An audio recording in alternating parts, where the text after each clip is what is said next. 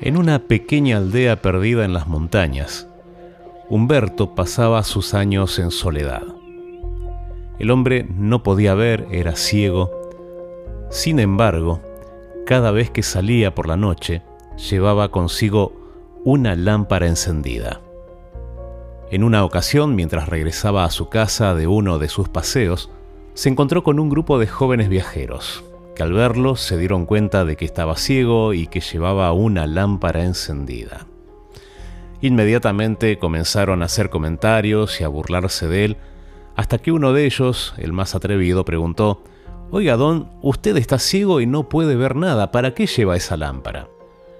Humberto se detuvo y respondió, Sí, es verdad, soy ciego, pero llevo esta lámpara encendida para que la gente como vos, que puede ver pero no trae su propia luz, no tropiece en la oscuridad.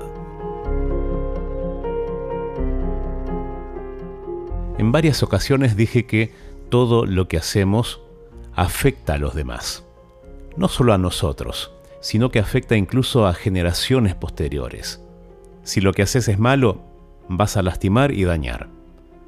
Pero si es bueno, la influencia de esa acción puede cambiar la vida de muchos. Por eso Jesús insistió tanto en que debemos elegir el bien, el servicio, el amor. En una porción de su discurso más famoso dijo, Ustedes son la luz del mundo. Una ciudad en lo alto de una colina no puede esconderse. Tampoco se enciende una lámpara para cubrirla con un cajón.